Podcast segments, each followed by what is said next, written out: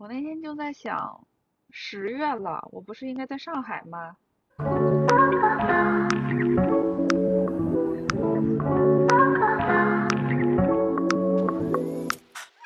大家好，我们是一到水逆就来录音的一时兴起。大家好，我是东哥，我是罗罗。我们今天聊，其实也没有特别特别聊的主题吧，是吧？我们没有特别想聊的主题。在我在我心里的预期，今天就是聊呃东哥的大型报复性 一时兴起。说到这个，我最近真的有特别多的感慨。从我刚刚翻我的照片，哎呦哎呦，有一个，哎呦有一个，然后我刚刚自己就做了一个 Excel，还做了个 Excel，不愧是打工人。你整理出来多少条？我整理出来了，一共有呃，归类的话就属于两种 type。第一种 type 的是蓄谋已久的意识性期，有四条。哇，有两条是纯意识性期。对，那你要从哪开始讲？所以。接的标题就是东哥的报复性意识兴起合集，就是这个标题。这个是有个上下文的，因为呃上期录节目的时候，我发现我工作太忙了，就是前两个月就根本就没有时间意识兴起。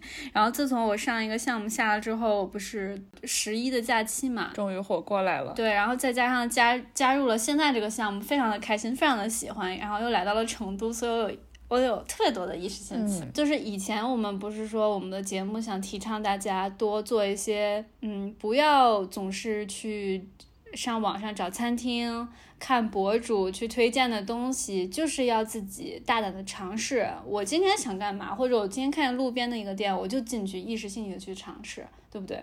但我后来这次一个十一的假期，然后我自己从。自己从这个就是很忙的工作中释放出来，我有一个新的感悟，就是我会发现有的意识兴起它是蓄谋已久的，这两个东西是一回事。比如说，就是蓄谋已久，就是那颗种子跟你心目中在脑子里画了一万遍的这种图纸，对吧？但是意识兴起就是那个就是那个火花擦了一下，就跟你自己说好，这个在你脑子里过了一万遍的想法，今天就去做吧。现在就去做吧，为什么不呢？然后你就去做了。你干嘛了呀？我一时兴起的去烫了个头。刚刚突然说一个特别高级的东西，然后最后变成了烫头。你知道吗？每个女生都有自己的一个，就是一个 fantasy。这个 fantasy 可能是，呃，有的人是性幻想，有的人是，有有的人是。有的人是什么结婚的婚礼场面，对不对？我的一个可能得有五六年了，我的一个幻想就是我要在草坪上，就是在草坪跟山坡上奔跑，一路奔跑下来的卷发女孩，这个就是我的幻想。哎，你这你这个幻想是从哪儿来的呀？我也不知道，就是我我我十分的怀疑是不是《盗梦空间》团队。跟那个我那个烫头的理发师做了合作，在我的脑子里植入了我一定要成为在草坪上奔跑的烫头女孩。就 你这个还挺有画面感的。那你这个画面里有草有草坪，然后 有你和你的卷发，还有什么其他的必备元素吗？就是跑下来呀。OK，有动作。这就是。哎呀，我也不知道，我不知道听众有没有这个画面，就是你脑子里一直有一个就是那样的你自己。你记得我前年生日，我不就也烫头了吗？你还说我显得发量特别多，我就一直想烫头，但我没有下定决心。然后后来我真的去烫头了，然后我在我的我我去了海南岛，我在海南岛完成了我蓄谋已久草坪上 奔跑的烫头女孩。那那感感觉怎么样？爽吗？跟你想象中的一样吗？嗯，除了要拍照，就是走的假装慢了一些，其他 其他都挺好的，就是导致就是我真的就是一直在跑，你知道吗？就是烫头了之后就不想走路了，就想跑，就想感受自己头发轻盈的发丝，就是那种微微的卷曲。好的，这个头烫的直，真的直。就是我，我会觉得大家如果脑袋中一直有这个 image，不要怀疑，赶紧去做吧，就真的是不后悔。真的吗？那是你不后悔，万一别人后悔了怎么办呀？烫失败，烫烫头是烫失，那烫失败了，就说明你脑子的这个印象就是一个反面教材，以后不要倾听于你自己的幻想。对，然后我就是带着我的这个烫头女孩的设定，我就干所有事情，我都变成了一时兴起。然后我就去那个，因为我们当时住的那个酒店非常的那种，就挺贵的，挺高级的嘛，所以里边的东西可想而知，就是四十五块钱一瓶健怡可乐那种的，就不能从那个 mini bar 里抠出来，一抠出来立刻付钱的那种是吗？就不不不可能，就不可能。然后我们就去附近的一个渔村吃饭。然后去渔村，然后就用一个一百块钱，就不到一百块钱，配了一身非常时尚的穿搭，嗯，然后配上我的烫头，我的卷发，哎，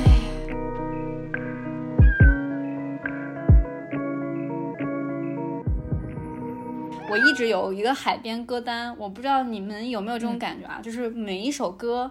如果你听这第一首歌，或者是反复听那首歌的时候，是在另外一个地方，就这首歌就永远属于那个地方了。有啊，就你，如果你再在另外一个海边听那首歌，对，完全就没有一样的感觉。就是一个迷你时光机。我我觉得这个事情真的特别神奇，我不知道。还有味道也是一样的，你有的时候在一个地方忽然闻到了一种你觉得不属于这里，应该属于另一个场景的一个味道。我有我有两首歌，第一首歌是我在。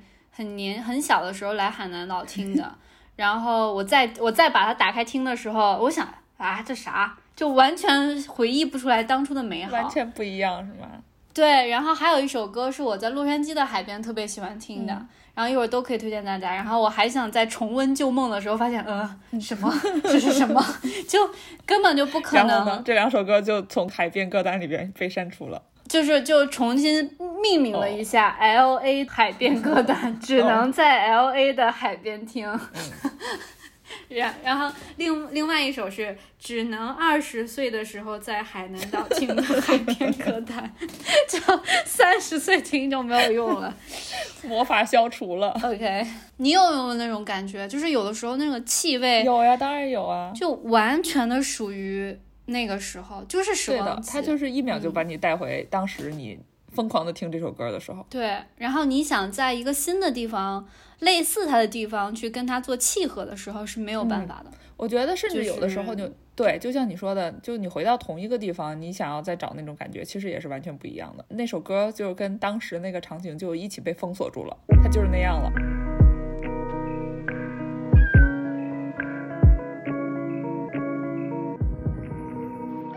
这就是告别了我的海南岛了。海南岛之后，嗯，我就我就回上海，回上海马上要出差。这是这是第二种意识兴起，就不是预谋已久，就是真的是随便。我就看见，嗯，因为我们家附近有很多那种小饭店，我都没有尝试过，所以我都想去尝试一遍。就是我们经过一个小弄堂，就会发现弄堂里面有一个非常。亮着光的地方，一看就是非繁琐。然后呢？然后进去了之后，发现它是一个卖专门卖波兰饺子的地方。波兰饺子是什么？它叫做它叫什么什么？它叫做 pierogi，就是它是就是也是像咱们那种饺子一个类型，是个扇形的。但它里边呢是就是有奶酪馅儿，也有菜馅儿，也有肉馅儿，但是它是要蘸着那种酸奶油吃。那好吃吗？就是。嗯，actually，其实就是，而且也没有饺子汤，反正不是饺子。妈妈告诉我们原汤化原食，但是他们家没有饺子汤，但是有那个就是莫斯科骡子是买一送一的，大家可以去 可以去尝试用酒化那个。但但是它里面最有意思是非常非常小的一间，然后老板娘因为我没怎么聊天，因为感觉那个老板娘非常不想跟人讲话，她的墙上有。有一块地图，就是全世界的地图，就是发现有饺子这种类似物种的地图，就它就会标注这个地方也有饺子，但它的饺子叫什么？叫 pierogi，叫饺子，叫什么什么什么什么，就特别好玩。然后我们就看，我们就会发现，好像是赤道更加以上北下南。就是远离赤道的地方，就是发生饺子的地方。越靠近赤道，就越不可能有饺子。就是热带的人就不怎么吃饺子。对，我刚刚搜了一下，说波兰饺子通常呈半圆形，和中国饺子外观差不多。呃，馅料分三大类，对的，菜馅儿和肉馅儿，还有奶酪馅儿，以及包括菠菜、马铃薯、肉类、干酪、蘑菇、德国酸菜，还有一种以水果为馅儿的，你吃到了吗？水果馅儿的那真没有，但他没有说是什么水果。以以水煮熟为主，也有熟后再烤或煎成金黄色。嗯，好，奇怪的知识增加了。对啊，就怎么说呢？嗯，还是咱们中国饺子好吃，可以把那地址放在 show notes 里，大家可以去体验一下。然后他们家店就是在一个非常非常那种上海老弄堂的一家店，但里面非常的干净，不用担心。然后酒还蛮好喝的。他他他这个店那个受众广吗？就是有很多人在上海的人爱吃波兰饺子吗？感觉好偏门啊。对啊，这个要不是在我家旁边，然后我就是骑自行车或者我们走路经常路过，就是往往探头往里看。我我都不会发现，我觉得应该不多吧，但是他肯定是在他自己的社区，比如说波兰人，那倒是，对。还有他说有那个德国酸菜馅儿的，德国酸菜其实跟东北酸菜还挺像的，不知道德国酸菜味的波兰饺子跟东跟东北的酸菜馅儿饺子像不像？啊，那你最近有没有尝试一些小餐馆？就是你自己社区，我会真的觉得大家给自己一个。住的社区一个机会就去溜达一下，不要每次都是去打卡自己要就是 那种中心地带，就在你自己住的旁边去探索探索，我觉得很好玩。对，你有没有探索？我，你你真的是正正常日子过太久了，你不懂我们这些那个海外打工人的苦，我们的生活都还没有恢复正常，你知道吗？我们现在还不太能出门吃饭，就也也可以，有的地方也可以了，但是。呃，大部分餐厅还是只能 take out，呃，或者是点外卖。然后有一些可以堂食的，它会限制，比如说百分之二十五的那个上座率，就是把人都隔开。你不知道美国现在每天还日增好几万，就是那个新冠的病例吗？不是，我一直以为这个好多万好多就是好有一个非常庞大的数字是一个总数，但我不知道它还在新增。它是一个新增的数量，它就每天都还在新增。这已经是我觉得这已经是第三波了吧？就是它就是从来没有消失过，就是我就是。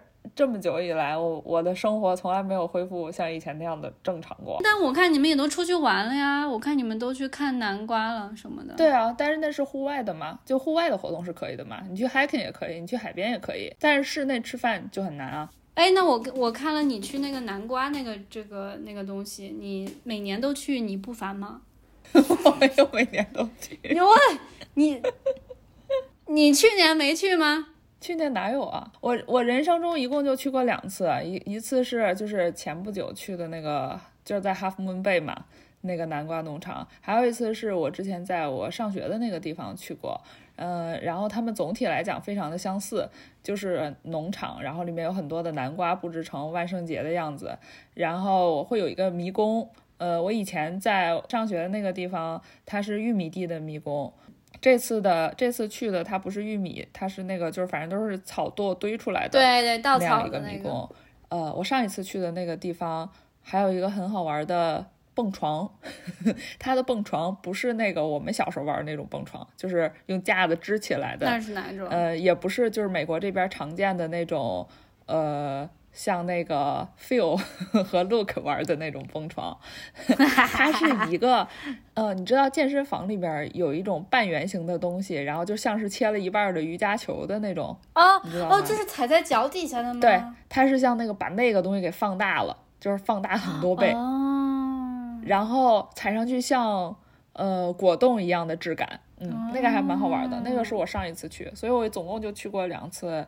南瓜农场哦，原来这样，可能大家就是 Instagram，大家的那个路径都太对对对对对，导致我以为 你以为我每天都去，有什么好每天都去的？对，导致我以为南瓜农场这个东西就是个滤 镜，大家都可以使用这个滤镜。其实都是在家待着，然后你用 Instagram 一拍，然后就可以加很多南瓜在你旁边。对对，然后每年春天就是那个摘摘樱桃的那个滤镜，大家都可以把自己 P 上去。你说的对。然后冬天的时候就是滑雪，大家都把自己 P 到大上去。你说的对，我们其实都生活在虚拟现实里面。哎，我我其实比较好奇啊，为什么中国回到回国之后就会发现，就没有这种像涨潮、退潮一样的这种大家集体干某件事情。哦，但集体也有集体吃大闸蟹。我正要说，我觉得那个在国内中国人大家喜欢集体干的事儿，就是在每个不同的时间集体去吃某一样东西。就不只是大闸蟹呀，就是就是有很多啊，就你一年四季你都能想到，就是到什么时候大家就集体去买某一样东西吃。对的，那春天来了，在国内大家集体都去干嘛呢？没没有去摘樱桃，这个非常细分领域的一件事。我也不知道，我一直觉得在国内，可能我只在北方生活过，就一直觉得春天太短了。就是没来得及，大家集体去干嘛就过了，就变成夏天了。哎，对，说到那个，咱们俩在北方，然后那个博物志他们最近更新了一期关于我们两个的。家乡的一期节目，就是有有那种感觉，就是你的家乡上了 CCTV 一 新闻联播的感觉。我觉得是通过别人描述、别人的视角来重新看一下你从小就是一直特别熟悉、一直生活的地方，然后就会有一点不一样的感觉。因为我我觉得就是我们已经太熟悉了那些山，还有那些路，嗯嗯，然后。呃，我我我记得那个节目里，他们有描述到一段，就是说那个从北京呃往我们那边开，然后下了高速以后，基本上要走一段山路嘛。就是我从来都没有觉得那段山路有不好走过，就包括我自己刚学会开车的话，我我就我爸妈坐我旁边，我就自己敢从高速下来，然后开山路回家。就是我觉得那就是正常的路。我没有想到那样的路，就是对很，呃，有一些人来说，就是看起来算是有一点危险的山路，而且，而且那个路已经，我我以为已经比我们小的时候路好很多了。我们小的时候就是盘山路就会更长，然后绕的弯儿更多。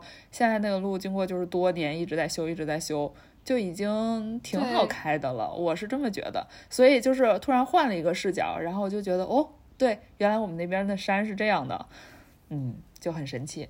对的，对，那他们还没有回到半壁山，青松岭是吗？农村的那个 青松岭那个山路不是有一个就是很大的一个，那确实是好像有点危险的一个地方。对啊，就啊小的时候还有很多 ghost story，就有很多鬼故事，就说那边就是交通事故发生的太多了，怎么怎么怎么着。对的，我我会觉得，嗯，秋天真的是一个属于北方一个高光，尤其是。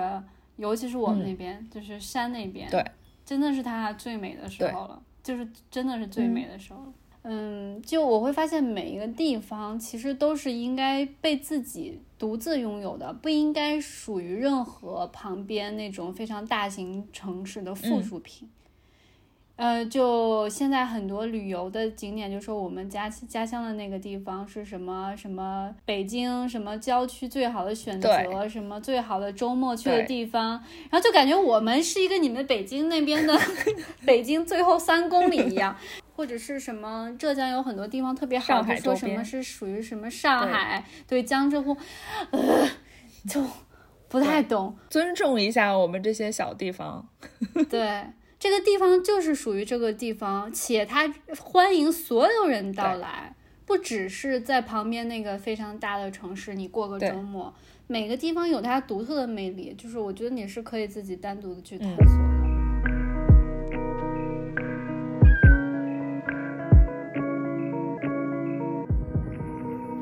然后我不就随着时间线，随着我的 Excel 变更了这个地点，我来到了成都，就是我在出差了嘛。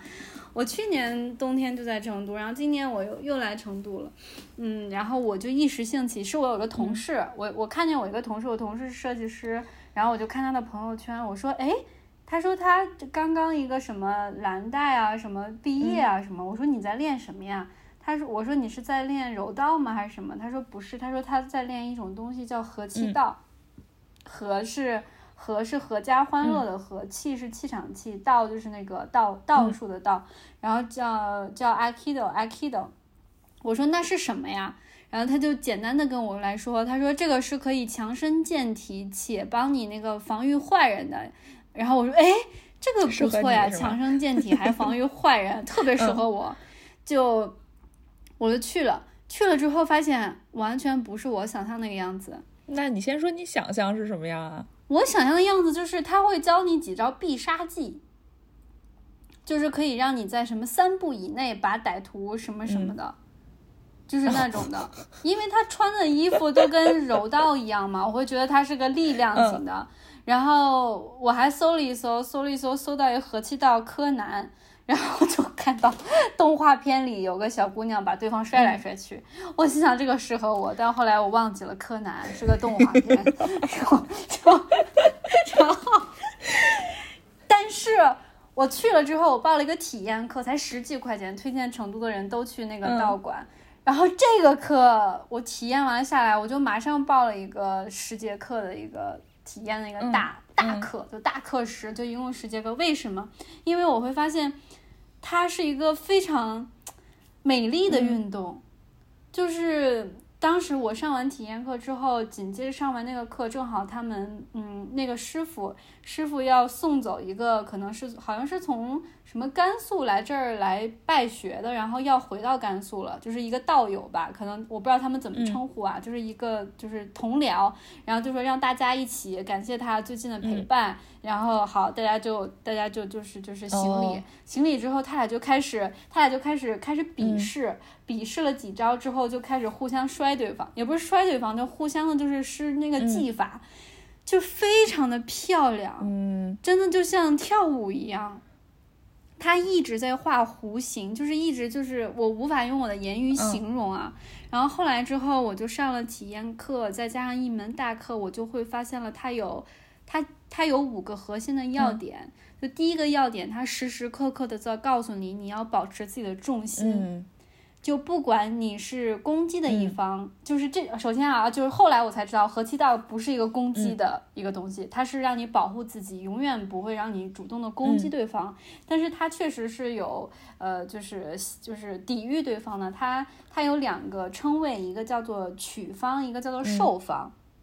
什么意思呢？呃，取方呢是施技法的人。就比如你抓住了我的手腕，那这个时候我要我要施一个小小手小手反，然后把你的手腕掰过去，把你摁下来，就是让你就是把你的手脱离我的手。那这个时候我就是取方，你就是受方，你是接受我这个技巧的人。但是比如说你把我我把你掰倒了之后，掰倒了之后，那你不是不是往后摔，后摔了之后，你下个动作你很可能过来再反击我，那那个时候你就变成了取方，我就变成了受方。嗯，你懂吗？就他没有说一个我是个攻击的人，我是个被攻击的人，他就是那种所有的人就是像一棵大树一样，风吹过来，每个叶子向左向右，向左向右都是都是就是动态的。他是告诉你这个道理，而且就是告诉你你是不是以力量取胜的，你一定要是就是借力使力，跟着对方的节奏。比如说他把你推倒了，那你就向下倒，然后找到一个他可以破势的地方，然后再去控制他。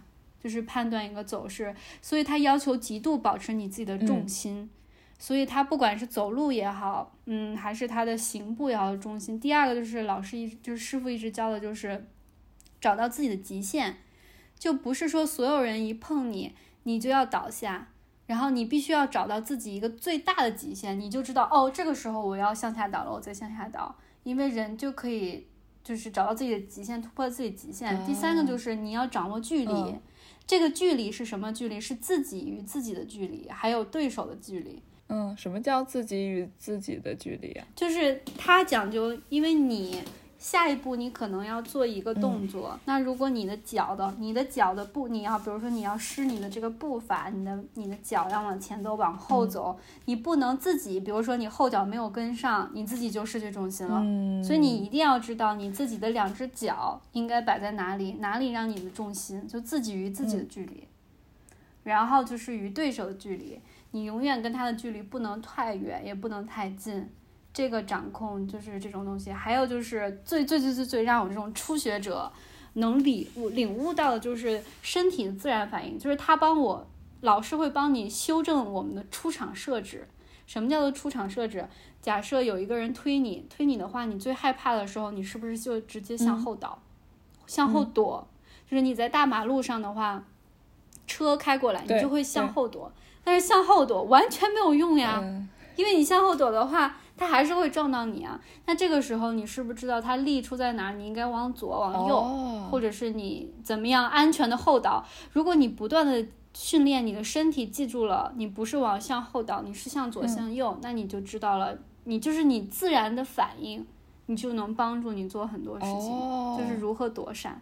高级，对，就因因为对啊，还有就是有很多人，比如一拳出来打到我们这儿的时候，你是不是一害怕就紧张的，就是向下蹲或者向后倒？不是的，你应该是向左，或者是然后贴紧它，然后再怎么嗯怎么样。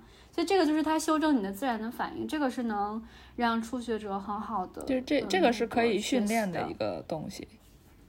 对，这绝对是可以训练的。嗯明白了，就是这样。然后，呃，后来我上完一门体验课之后，我才发现合气道最优雅的其实就是它四个字叫做“治而不杀”，就治就是控制的嗯治，只是控制住我们俩现在彼此的形式，但是我不会攻击嗯你。就我也不会就是杀掉你，但是它讲究是控制，我控制住我自己，我也控制住你，就我觉得非常优雅。还有就是就是在这个，我不知道这个东西它叫是运动还是啊叫练习，还是叫一种武术，它是一种嗯，让我看到了跟其他运动不一样的是，彼此与彼此都是互相尊重的。它嗯，它不是说呃健身房里。你力气大，然后你，然后别人的力气小，我就不尊重你，因为你是弱鸡。但是这里没有人，你你知道吗？就是这些人穿上一样的这种衣服之后，他们的脸上可能他穿着普通的衣服，你会觉得，哎，这个人怎么这么土？这个人，但是大家穿上一样的衣服，坐在那儿，眼神都很坚毅。然后我们做每一个练习之前要感谢对方，之后结束了对方的练习之后要也要谢谢对方。大家都是平等的，而且每个人的魅力都是一样的。而且都是互相尊重的，就是它是个让你尊重人类、尊重彼此的一个运动。那那这个东西会和那些跆拳道什么的一样分等级的吗？就是还是说那分等级那是相同等级的人在一起练是吗？就是像什么新手班儿 这种这种东西。对是是这样的，就是他们，我我我们每次就是跟那种他们是越厉害的人是穿那种黑裙子的人，只有穿黑裙子的人是越厉害的人。像我们这种一身小白袍儿也没啥颜色的，就是就是萌新。然后每次做练习的时候，大家都是彼此交换嘛，老师不会带着你去做的，是大家就是朋友，就是伴。那叫怎么着？是道友吗？我也不知道怎么称呼。大家互相练，然后每次到练的环节的时候，老师就会说找有裙子的去练啊，因为找有裙子人的练，他的动作标准，然后他去施这个技法的时候，你就越安全。哦因为如果像我，我不会使用力道的话，我把他对方可能关节就可对对对对对对对那就还是就是相当于就是嗯嗯什么等级的人都有，然后大家在一起练习，然后类似于你去跟你的学长或者学姐来来学这个意思。对，然后然后那个老那个师傅还说你不要害羞，不要有偶像包袱，因为他现在穿裙子，他也是从你这个时候开始的，他也是去最开始疯狂的找有裙子人的练习，然后你以后也会教别人的，哦就啊就觉得虽然不知道是何时，那那他们那他们这些有裙子的人会很会会很 popular 吗？就是 要一直轮换，要一直排队找他们是吗？会会很 popular，所以这东西要抢的呀，嗯。好，明白了。对的，我觉得和气道，嗯，是一个我回上海之后也会想去坚持每周去两次的。就它让我，它会让我觉得人与人之间的尊重，以及大家都穿戴一样的衣服，而不是你在健身房你还要穿 Lululemon 比我高级一个等级。而且你上的重量多，就是就好像可以在健身房里傲视群雄一样。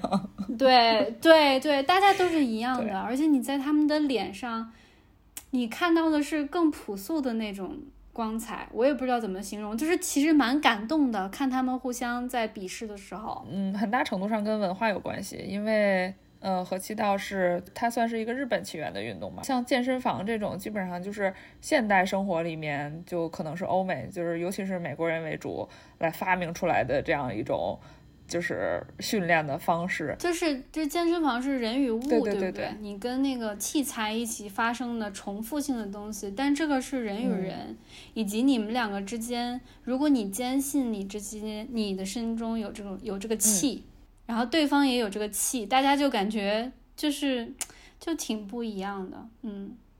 我会觉得，我觉得人类在未来虽然说每个人都在追求不同，但是我觉得还是要需要有一些非常统一的活动，嗯然后让我们每个人都可以去除自己身上的身份嗯以及标签，嗯，对吧？对。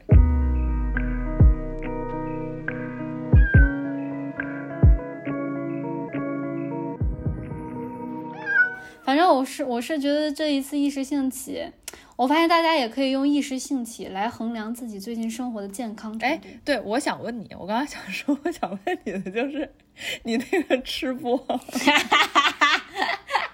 这个在你的 list 里面吗？哎呀，那个我都觉得不太好意思在播客就是这里提。我那天早上起来就看到你的视频，我真的是有笑到，怎么有笑到啦？就就就很好笑呀。我的本意不是说很好笑吧？我不是传达了爱与美与美食的精神吗？好的，我可能领会歪了。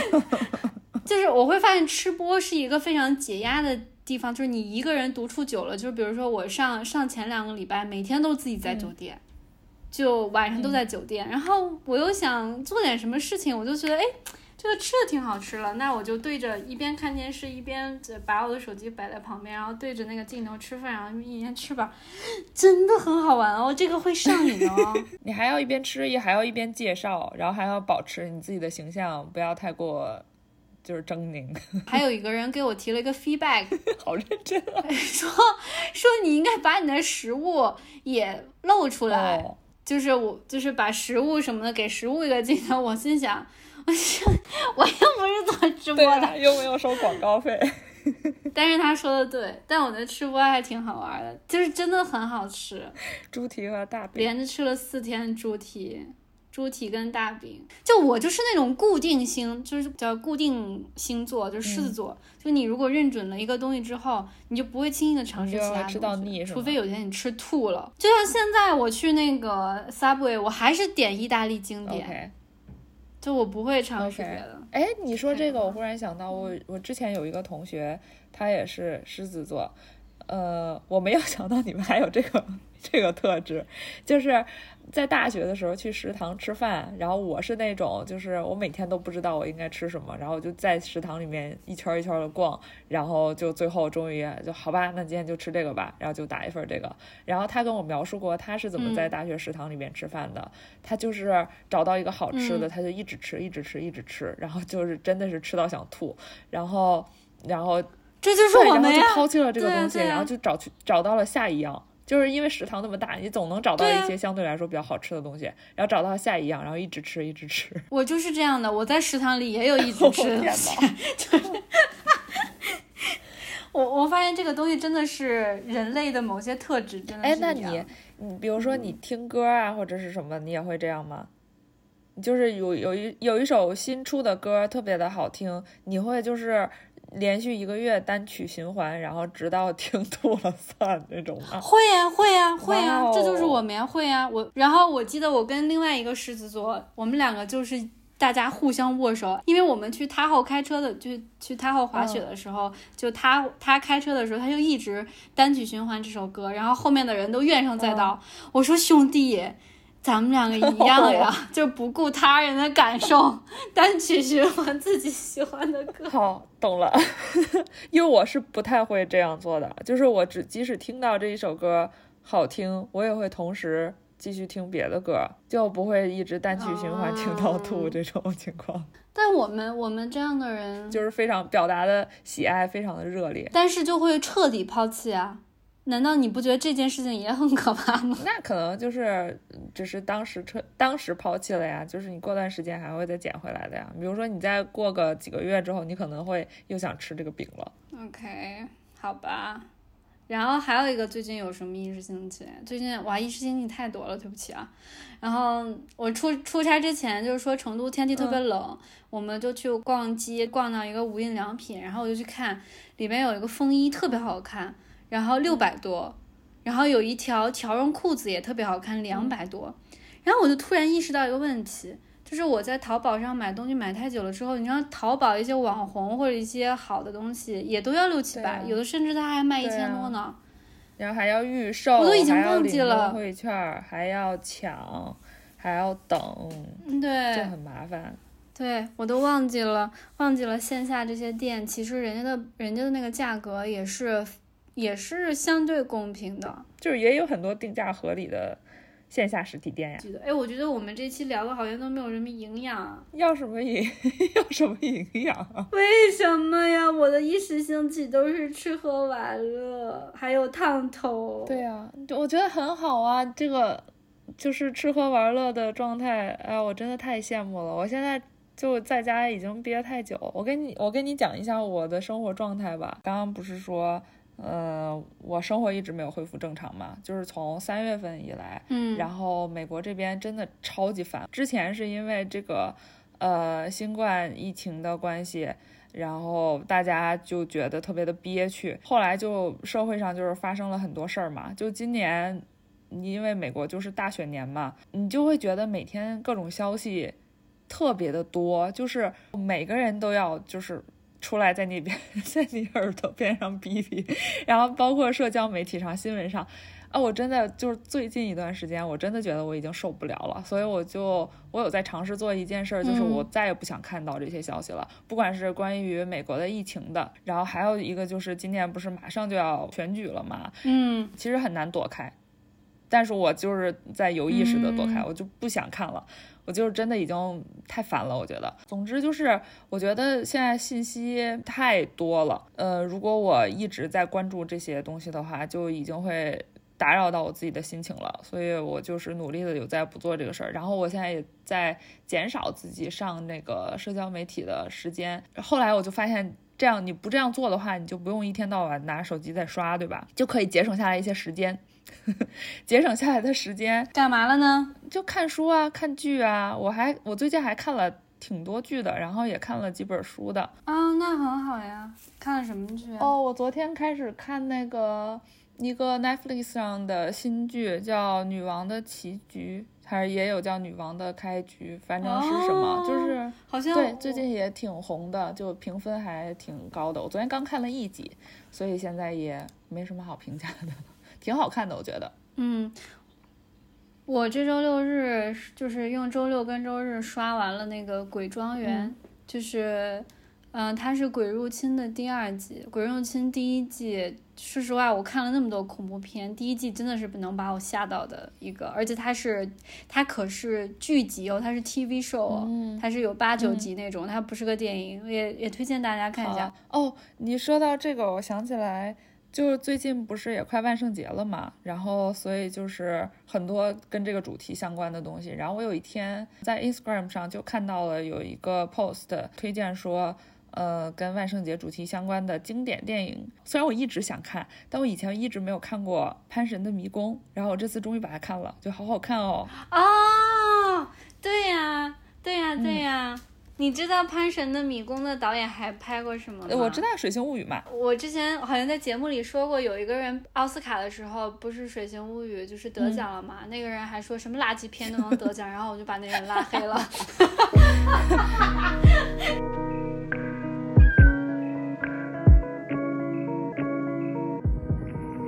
还想说，我看了一本书，嗯，我不是一直还蛮喜欢淡豹的嘛，然后他不是前几个月出了一本他的小说集嘛，叫《美满》，嗯这个还就推荐大家都看一下，还挺好看的。它是短篇小说集，它有九篇还是十篇在里面，然后其中有一篇我看了很久，嗯就是我会中间间断，然后停下来，然后就是想一会儿，然后就过一会儿再拿起来继续看。呃，他那一篇的名字叫《你还记得在上周给我变魔术吗》？嗯我特别喜欢那一篇。嗯嗯，他讲的上周是特指纽约上周，然后那一篇没有什么太多的剧情，它整个就是一个对话的形式，就是一个女生跟一个男生聊天，就是两个人的对话，就是你你来我往，嗯然后讲一些最近嗯在生活上发生的事儿，以及。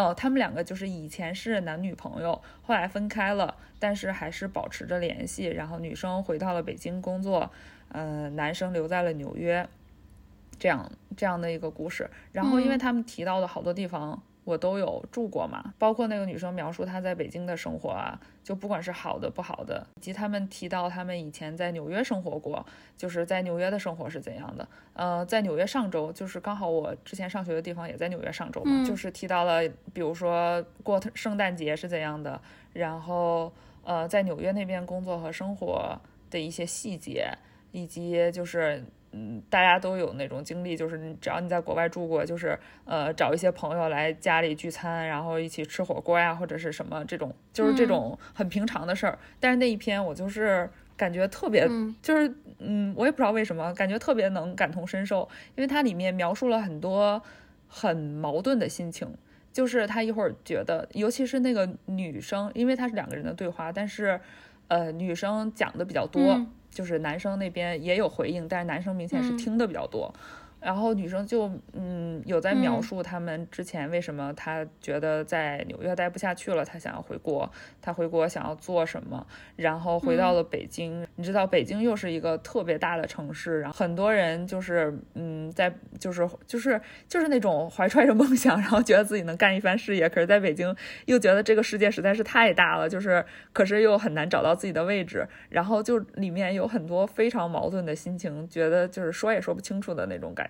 感觉，嗯，还有一种感受就是，呃，我看了会觉得生活就是那个样子吧，就是你在哪里就觉得好像都有点苦，然后哪里的苦好像又都不太一样，然后呢还要去有的时候还要去在别人身上就跟别人对比，就是哎，那他，嗯，那我回国了，他没有回国，他还在那里，他你看他过得也其实也就那样嘛，也还不怎么样嘛，就是明明自己过得也不怎么样，但是还要嘲笑别人。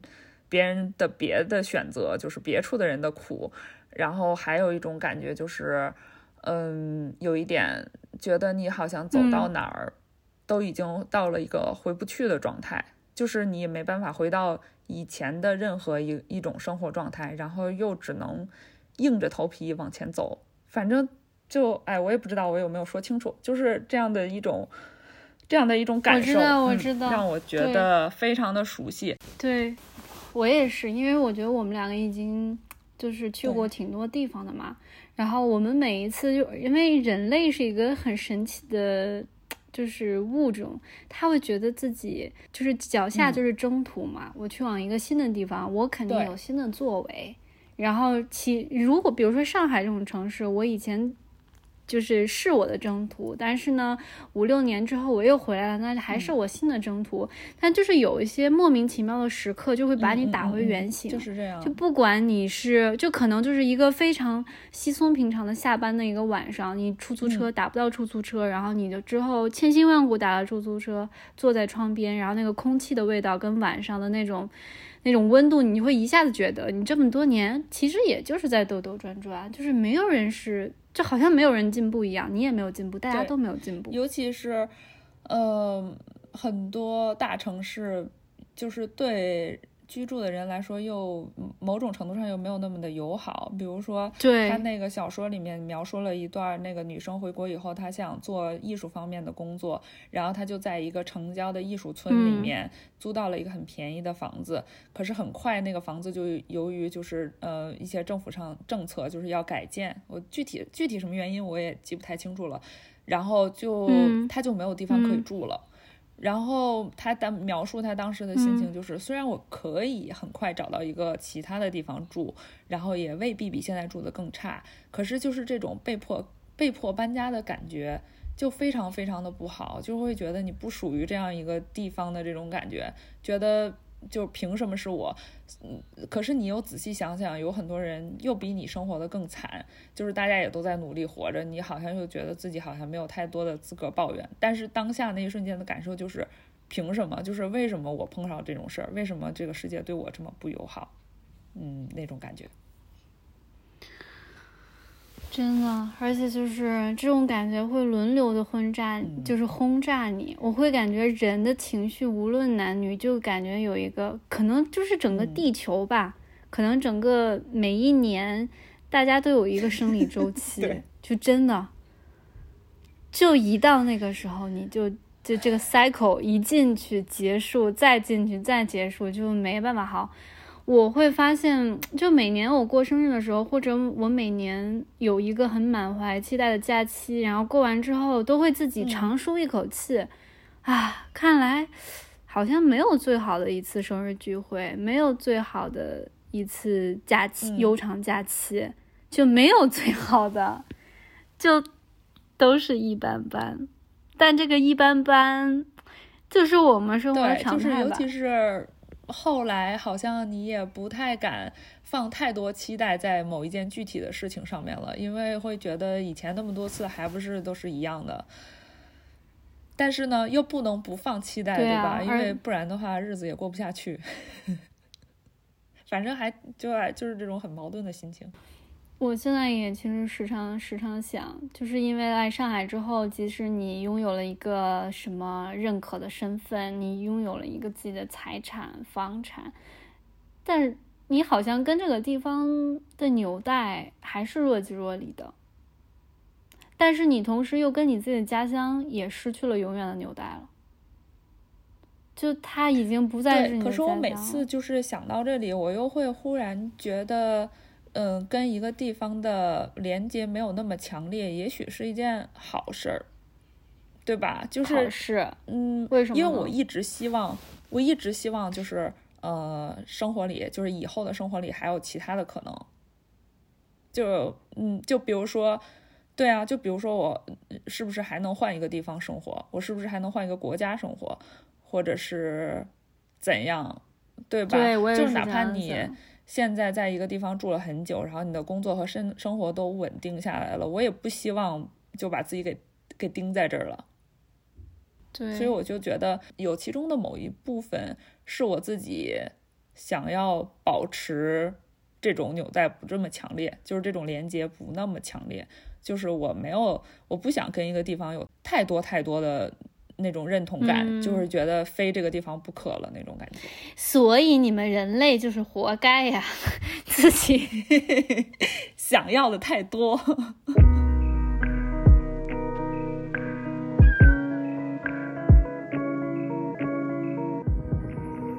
十月份最后一个意识兴起，对，十月份最后一个意识兴起就是我又去了一趟那个 West Coast Craft。没有 fair，总之它就是西海岸这边的一个手工市集嘛。然后你之前在那个在还还在美国的时候，我们一起去过一次，那个是两年前的冬天吧。然后当时觉得还蛮好玩的。对我基本上就是你来三藩之前那一年我也去过，那是我第一次发现。然后罗罗来了三藩之后，我就带他去了。这次因为我看到了那个 Instagram 他们那个呃承办这个呃市集的地方发的消息。呃，说是今年有一点改变，但是还是会办。然后今年其实提前了一些，之前我们去的时候已经是冬天了，然后现在是十，对，现在是十月底。呃，我觉得它之所以提前，就是因为它可以改成户外的了，因为现在室内的聚集好像也不太安全，大家都要 social distancing 嘛。然后，呃，就改成室外一个一个小帐篷了。嗯，所以我昨天我昨天就又去了一次，然后对比两年之前的，我觉得就明显的摊位少了很多，就可能连之前的一半都不到吧。这个市集就是像什么样的呢？就是大家可以想象成，就是有点像展会，但它这个展会呢，又没有像那种普通展会那么无聊，它是很 fancy 的。你也知道。就现在的艺术家，就即使他是去卖东西，他也觉得哦，this is my lifestyle，this is my concept，就是那种感觉。就他不会说我是来这儿卖货的。其实，但是他们每个人去那儿的意义都是想，呃，首先有很多消费者去直接买他们的东西，他们每个人都有个独立的商铺，对吧？展现自己。而且很多人他不是三番的，他可能是 L A 啊、San Diego 啊，就那边东西的。呃，所有人都会有一个小的小小铺，然后就会展示自己的东西。然后展示有自己的名片哦，这是我的 social media，这是我的 shop，你可以看。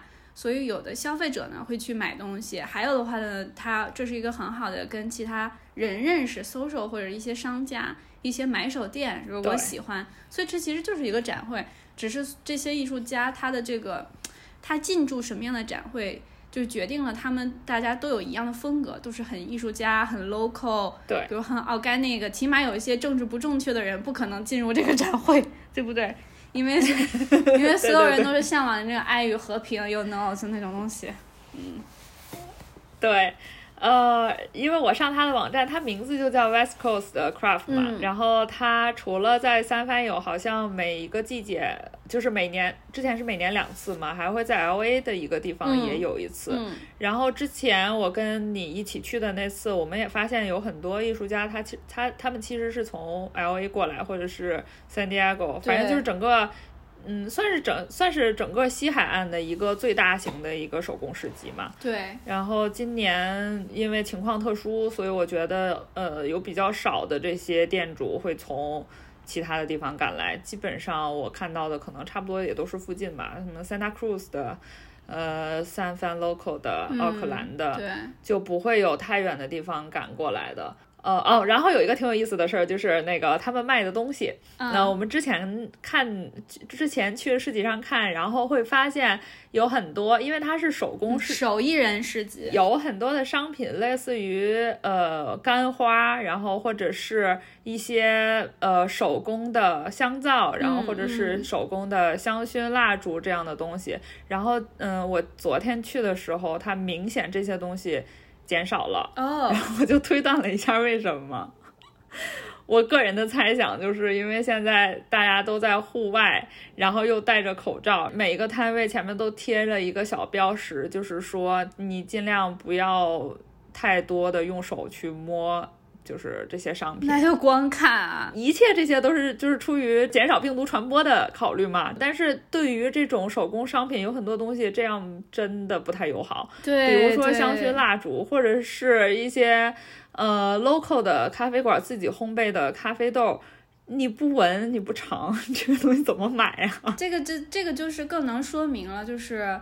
呃，手艺人，尤其是这种生活方式的创作者，他们都跟气味、跟味道、跟听觉、跟就所有都是相关的。就是你身为一个人，你能感受到世界相关的。如果去除这些东西，都是电子屏的话，你看 Zoom 呀，一些电子设备就不会受到疫情的影响，因为它没有味道，没有知觉，没有什么什么，可能充其量有个感官。那对于这些人来说，创造你一个天然人、天然气氛。的这种创造者确实会受到很大的影响。Sad。对，所以我逛下来，对最大的感悟就是想要多 support local，就是这些小的手工艺人，然后他们这些小小的店铺，真的很希望他们能继续撑下去，就不要太多的受这次疫情的影响，不要倒闭，好好做下去。哦，然后好多摊位在卖口罩。各种各样的口罩，就是他们，呃，现在不是很多地方，尤其是在加州，就是也是要求大家都戴戴口罩的嘛。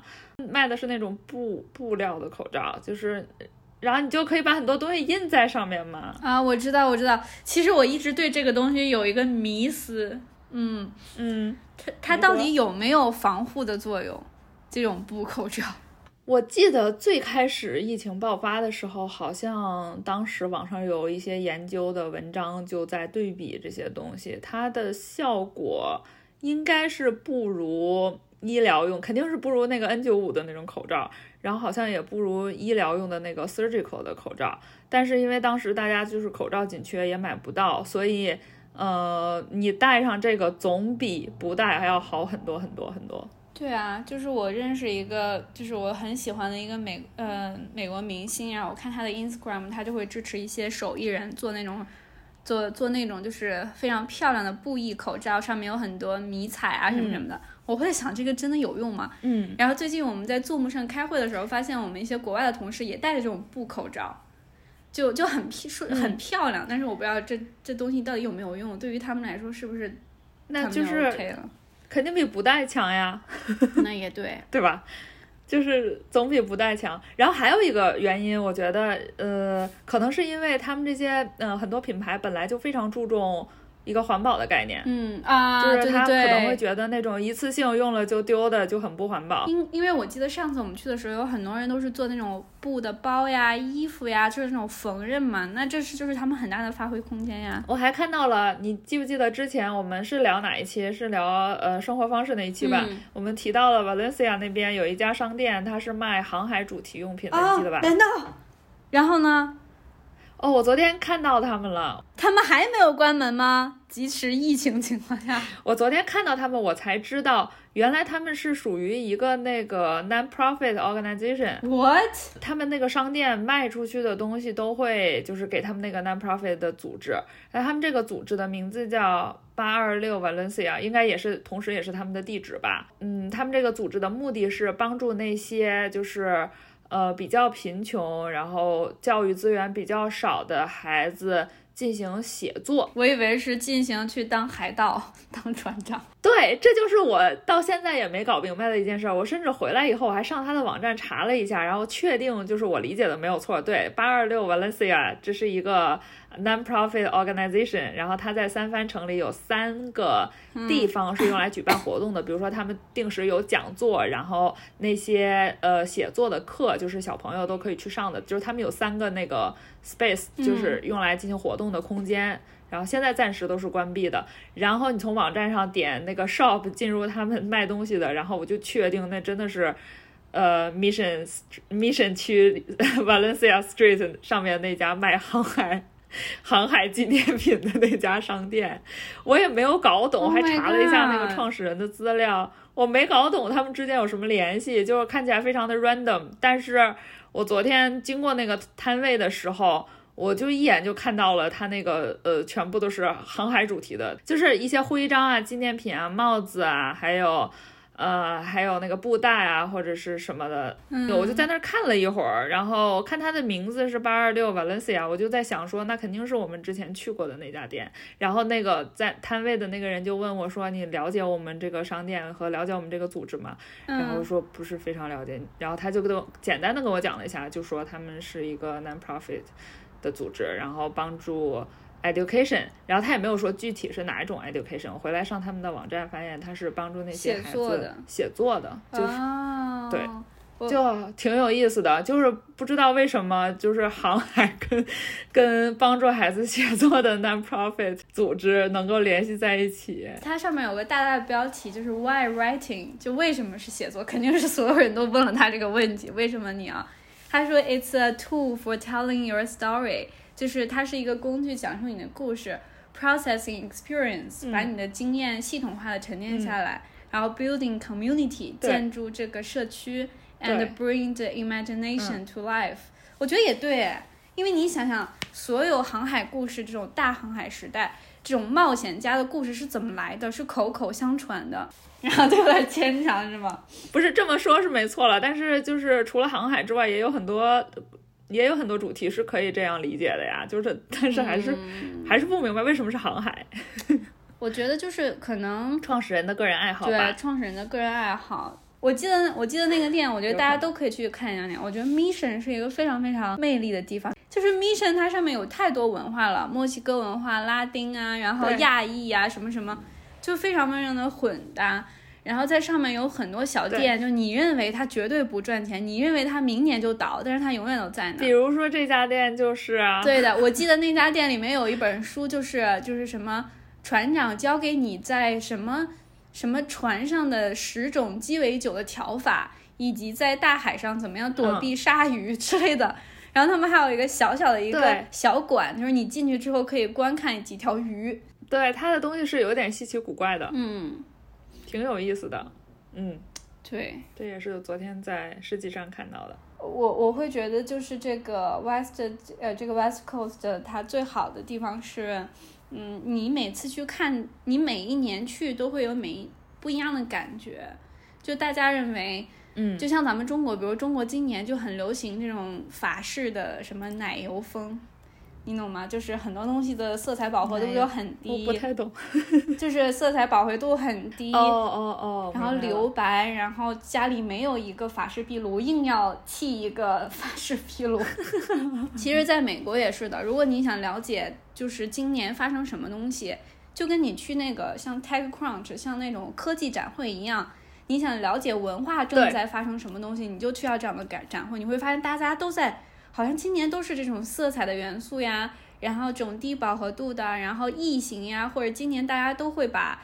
呃自己的文化宣言，比如说什么 vote 啊，对，昨天大概看到了两百多个 vote 这个词吧。就是之前我在我在学校上过一门课，叫就是 culture，叫做 culture map，就是讲你的文化，你的一个物理上的一个地图，但是每一个物理上的地图会附加一个文化地图，怎么去看这个文化的地图，嗯就看现在正在发生什么，大家都在喝什么样的咖啡。嗯呃，有几家咖啡馆，然后书店里卖什么书，然后艺术家在做什么东西，就是在他们的创造下面，然后有了文化这个东西，然后这个文化东西会覆盖到你整个地图上，包括整个西海岸。我相信今年跟去年完全他们做的东西应该都不太一样。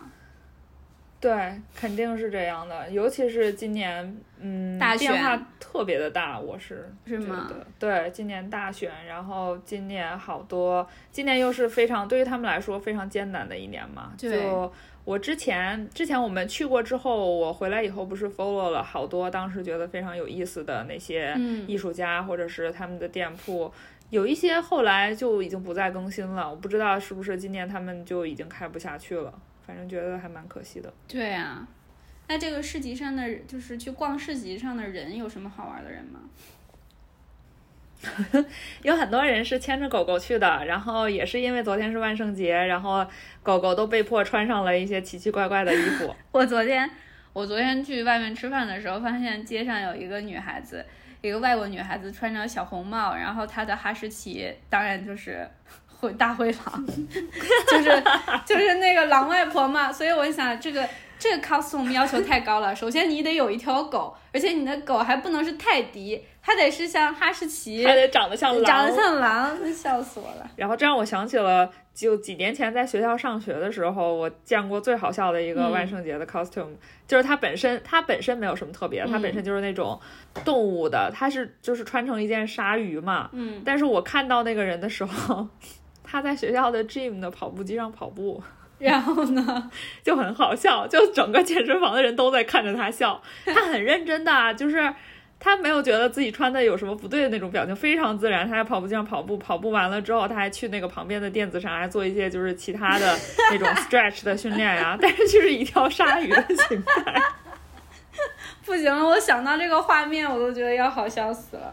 对呀、那行吗？那这就是罗罗的一时兴起了。那你买了什么东西回家？我买了一幅画，呃，也不是画，它是呃印出来的一一张画。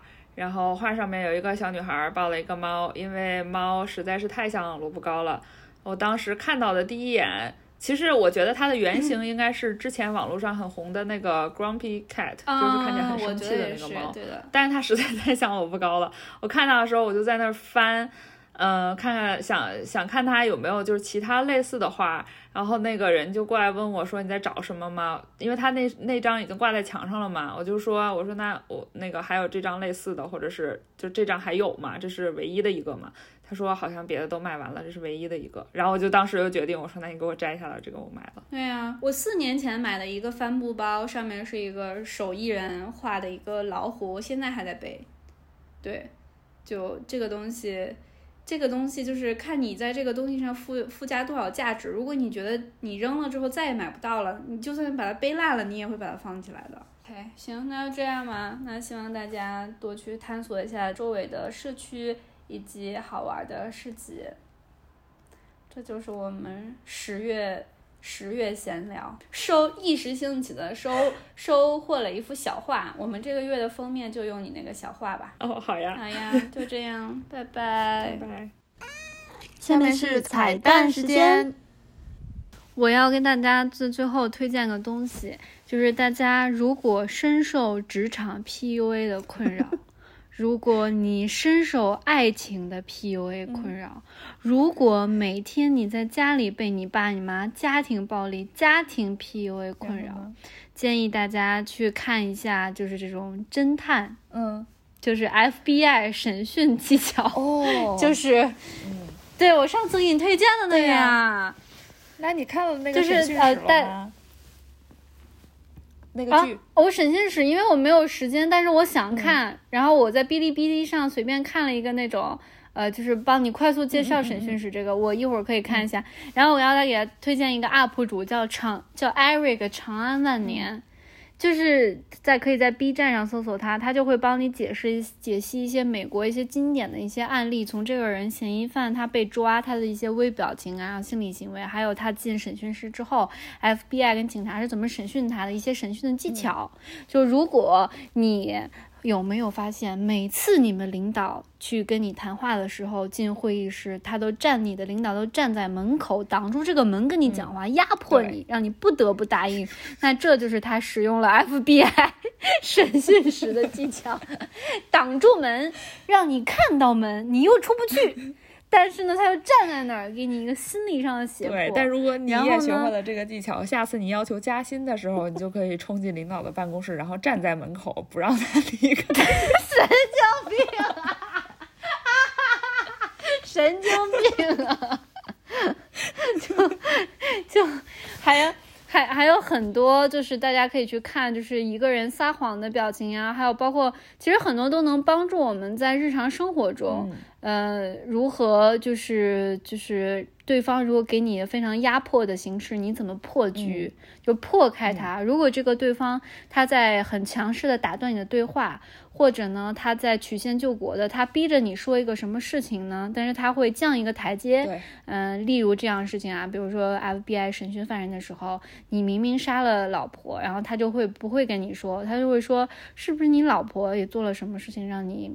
嗯，很不爽，很生气，就是这个叫李德法，就会让你觉得哦，好像你自己有理一样。这种就是这种小技巧，我觉得真的还挺好的，还可以还有一些微表情的分析，大家可以看一下这个。我印象最深的是那个那个男的，就是第一次。测谎的时候，就帮他测谎的那个女技术员，特别的，我觉得特别的逗。她一直在鼓励他说：“你做的非常的好。”然后你说的非常的对。然后说：“呃，你看我们这个机器超级灵敏，我也很专业的哦。如果你是，如果你说话，如果你说谎的话，我们一下子就可以测出来哦。”就是他，他越温柔，那个男的越紧张。对，而且他说的都是大实话哦，你 就就还还真的挺好，而且都是真实的案例，而且我觉得那个 UP 主分析的非常好，他最新的一期是分析了张莹莹的案件，我还没看，一会儿我去看一下。对，你你可以看一下，就分析了这个嫌疑犯他在审讯室的一些撒谎的惯用的技巧，包括他的一些语气。哎，出出国在外的女孩子就一定要注意安全。然后包括大家也听过我，我前几天又犯了第几次错误？外卖有敲我酒店的门，我还是直接给打开了。然后你知道我打开那一瞬间，我心里咯噔一下，我的心理阴影就出来了。就真的不要开门，大家真的不要开门，就是这样。嗯，好，好了，那就这样了，彩蛋结束啦。